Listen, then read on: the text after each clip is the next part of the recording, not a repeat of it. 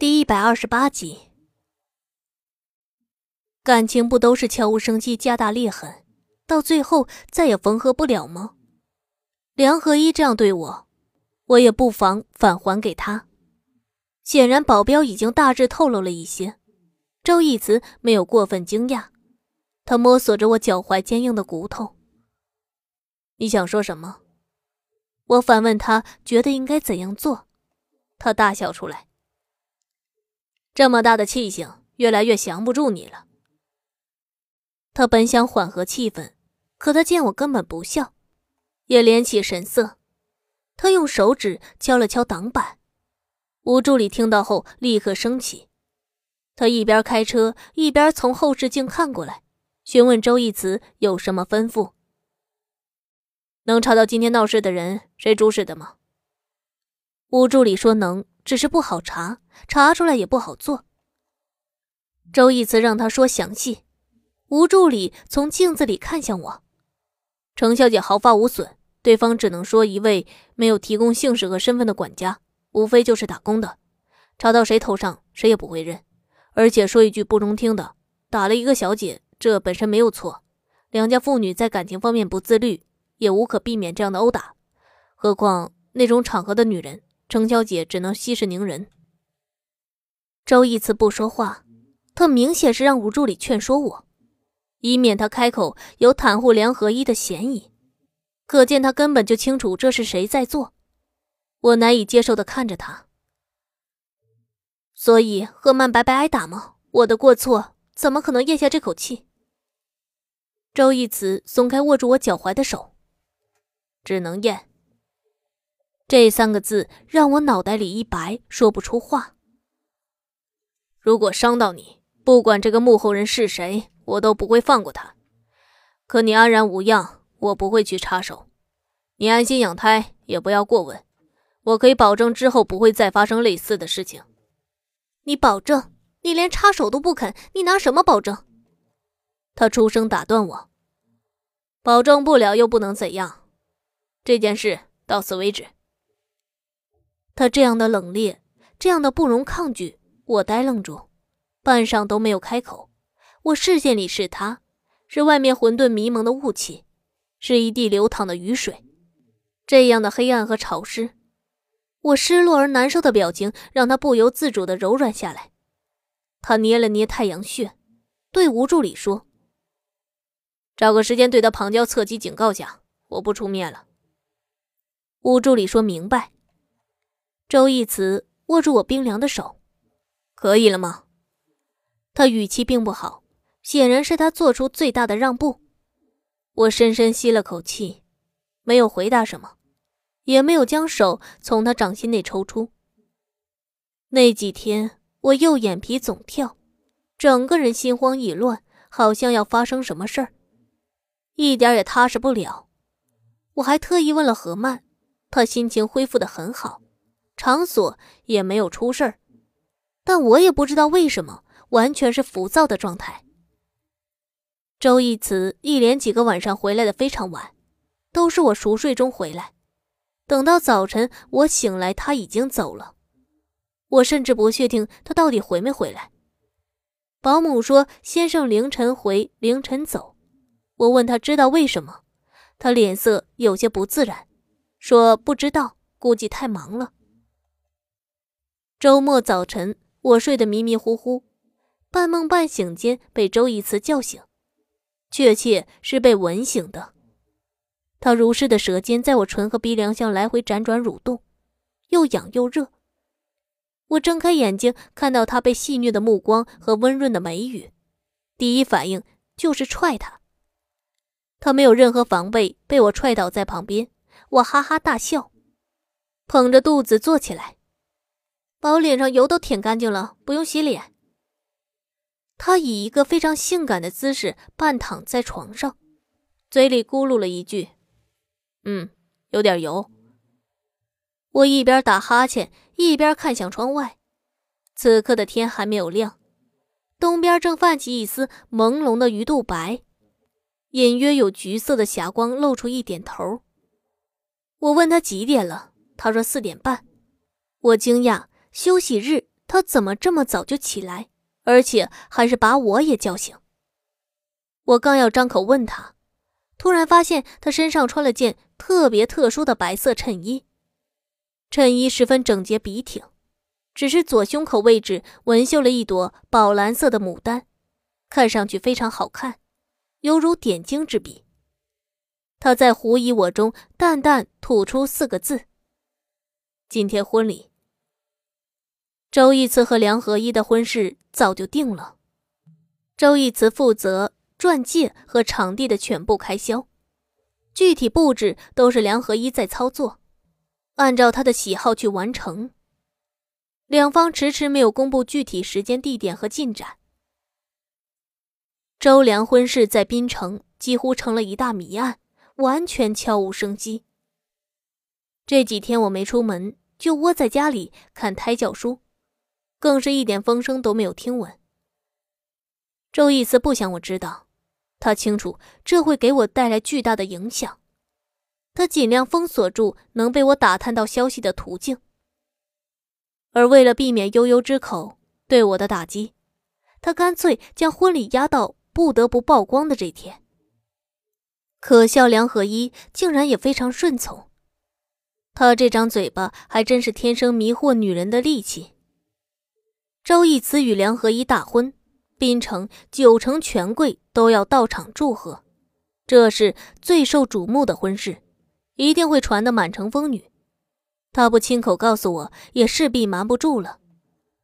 我脸上的笑容彻底消失，这一天来的实在太快，可能是我贪婪吧。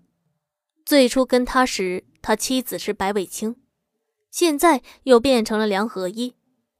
我知道不会是自己，但也不是没有抱过一丝幻想。我像是一缕游离在他感情世界之外的魂魄，他看得到、摸得到，我也清楚自己的存在，可唯独无法向外人露出真身。我问他在哪里，他沉吟了一下，说不重要。一件再普通不过的事儿。他说完，从床上起来，反手拿挂在门后的领带和西装。我也跟着起来，跪在床边，从他手上夺过，埋入衬衣的领子下，有条不紊的帮他系领带。已经到箭在弦上不得不拔，不可能再挽回的事儿，就算大吵大闹，也只能显得我狼狈，让他焦头烂额，还是无法阻止。我索性表现得非常温柔和安静，让他毫无后顾之忧去完成这件大事儿。来日方长，输赢未定。他对我的宽容有些讶异，始终把目光锁定在我脸上，生怕错过我任何一丝表情。我记好后对他说：“这样的大喜日子，我该恭喜你。”他默然片刻，非常云淡风轻地说。算不上大喜，只是一个仪式，接触一些人而已。男人都这么觉得，可对感性的女人来说，终身难忘。我为他穿上早就准备好的崭新西装，他今天颜色选得很保守，也不怎么喜庆。不过他气质好，穿什么都有样子。在我为他整理衣服时，放在床头的手机突然响起，他拿起看了一眼。刚接通后，那边传来梁合一的声音，他十分娇柔，告诉他正在上妆，问他在路上吗？周义慈嗯了声，正准备过去，时间还早。梁合一声音有些颤抖和撒娇：“义慈，我现在很紧张，掌心都是汗，这是我最重要的日子，我很怕做不好贻笑大方。在我旁边，为什么要紧张啊？”梁合一笑出来：“是啊，有你在呢，谁敢难为周太太呀？”周义慈面带微笑，又安抚了他几句，便将电话挂断。保姆在外面敲门，提醒他时间到了。吴助理已经在客厅等候，不要误了接亲的吉时。周义慈很不放心我，他看得出我强颜欢笑，也看得出我这层笑容。有怎样的苍白？我挺着肚子，刚刚醒来，稀松的睡眼，眼巴巴的看着他，想要留又不能留，都让他难以迈步。他将我抱住，捧着我的脸，在额头落下一个绵长的吻。这个吻很久，他滚烫的薄唇紧紧的贴着，始终没有结束。晚上自己好好睡，明天我会尽早来看你。我本想装大度，让他安心陪梁合一度过新婚之夜。可这句话到嘴边转了几个圈，最终还是咽回去，说不出口。尖锐的刀在狠狠地割着喉咙。我太高估自己的刚强，也太低估我在这事上的脆弱。保姆第二次来催，周义慈不得不走。他将我松开，让我笑一笑。我笑不出来。他等了一会儿，没有强求，用力握了握我的手。转身走出厨房，外面走廊传来窸窣的响动，有说话声，有脚步声，并不是一两个人。乍听上去还真有点办喜事的热闹。大概十几分钟后，才彻底的归于寂然。清晨阳光越过云层，斜射入房间。我跪在柔软的床上，恰好是他昨晚躺过的地方。我感觉不到任何的温度，在一室空道内，一整个上午我心情都很糟。我拼了命的想要高兴，现实却拼了命的压抑。九儿和保姆轮流逗我，周周也卖力蠕动肥胖的身体撒欢讨好。我很难扯出一丝笑，觉得特别累，身体紧巴巴的，像染了病一样疲惫。这样的烦躁一直持续到十一点多，我腹部突然毫无征兆的陷入一阵间歇式的疼痛。他们在房间忙着煲汤炒菜，我也没叫人来，扶着楼梯回自己房间。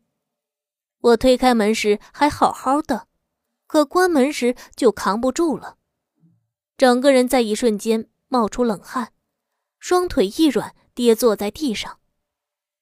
绞死般的剧痛在我腹部里翻江倒海，我感觉到有一股热流流淌出来，顺着腿根泻下，湿漉漉的。我怕极了，我没有叫喊的力气，只能拼尽强烈的求生意志，重重的踢打门和墙。可他们根本听不到这点虚弱的动静，迟迟没有上来。排山倒海的痛感让我所有的意识涣散，我越来越没有力气。就像一个恶性循环，恐惧使我慌张无措。我拖着腹部，咬牙爬出卧房，以一个侧卧的姿势躺在楼梯口，将鞋狠狠地甩下去。扑通一声闷响，保姆听到后探头出来。当他看到我苍白的模样，吓得失声尖叫。九儿也跟着出来，两人大喊着冲下二楼。四名保镖迅速从一扇门里涌出，他们看到我大腿上有一丝水渍，非常茫然，问保姆怎么了。保姆手探在我私密处摸了一把，她吓得脸色突变。糟了，程小姐要早产，羊水要破了。保镖经过训练，对于突发状况都能够有条不紊的应对，可他们完全没有料到我会在七个月时生产。比预产期足足早了两个月，家里一点急救设备都没有，他们也有些慌张，都非常清楚周义慈对这个孩子的重视以及对我的疼爱，生怕出了半分差池。越是惶恐担忧，越是手忙脚乱，四个男人也有些发懵。九儿跟在我身边侍奉时间并不算短，他学到一些遇事冷静。迅速起身为他们分工，让他们其中一个下楼备车，其中一个联系最近的妇产医院，让最好的医生护士筹备手术，另外一个进入房间拿衣服和毛毯，剩下的和保姆一起将我护送上车。在他们准备的过程中，我几乎疼得要昏厥过去。保姆握着我的手，不断的提醒我呼吸放松，不要咬到舌头，不要睡觉。我按照他说的做，但痛感却一波比一波严重，像有什么东西绞着，在不断抽离我。我死咬着牙不喊出声，想要保留体力等稍后的生产，可越是隐忍越难以自持，浑身都像被水洗了一样。保镖一路将车开得飞快，路上为了避免堵车，还穿升上了人行道。保镖不断按压车底，一些行人吓得纷纷躲让。在开出人行道时，刮坏了路旁停泊的两辆奔驰轿车。跟在后面开另外一辆车的保镖探出头大喊：“江北场所周先生的车到场所索要赔偿。”我的身子几乎没有办法躺稳，在座位上翻来覆去。保姆抓着我的手，九儿按着我的脚。九儿看我苍白到无法直视的脸色，他哭喊着问保姆要不要告诉先生。保姆这才想起来。他大声让坐在副驾驶的保镖给先生打电话。保镖掏出手机，我仰面制止。他在婚礼仪式上，现在正在进行，抽不开身，不要打扰他。保姆急得浑身都在颤抖。顾不了那么多了，是您和孩子的安危重要，还是一个仪式重要？仪式可以再补办，人命关天，早产是很危险的。保镖拨通了周义慈电话，那边一直无人接听。他又给吴助理拨打，在拨打的过程中，周义慈的电话突然回拨过来，保镖立刻挂断，重新拨打回去。他一边回头看我的情况，一边向那边汇报：“程小姐早产，正在去滨城妇科医院的路上。”保镖话音落下，那边突然一阵骚动，我听到有人大喊一词。我用手撑着身体，想要知道发生了什么。保镖对那边说声好，他将电话递过来。保姆接住，放在我耳边。电话里是奔跑的声音，疾风掠过，啪嗒啪嗒的声响。周一次喊我的名字，我答应了一声，接着眼泪便不受控制的滚落下来。我说我害怕，他一边奔跑一边安抚我，告诉我没事。他不会允许我出事儿。周以慈第一次这样展露他的惊慌与苍白，没有半点掩盖。他声音带着颤抖，隔着听筒喊我的名字，试图给我一丝力量。我极力想要回应，可源源不断溢出的水质伴随着越来越多强烈的阵痛，使我对活下去产生了绝望。我难以想象。这世上怎么会有这么痛苦的事情？几乎将一个人撕裂。我指尖一松，手机掉落在地上，正好触碰到了挂断键，屏幕突然黑暗下去。车行驶向正在施工的一条街道，保镖注视着横在正中禁止通行的警示牌，手握方向盘询问是否闯过去。保姆探身看了一眼。前方是坑路还是平地？保镖说是坑路，正在填沟，还没有填好。他指了指一侧的路口。如果按照规划绕行，正是午休时间，那边非常堵。这里距离妇产医院还有二十分钟路程，绕道的话，怕是四十分钟都到不了。保镖的话音未落，一阵前所未有的痛感袭来，我疼得从座椅上欠身大叫。两手握拳抓得死死的，恨不得将自己掌心的皮都扯下来缓解腹部的痛感。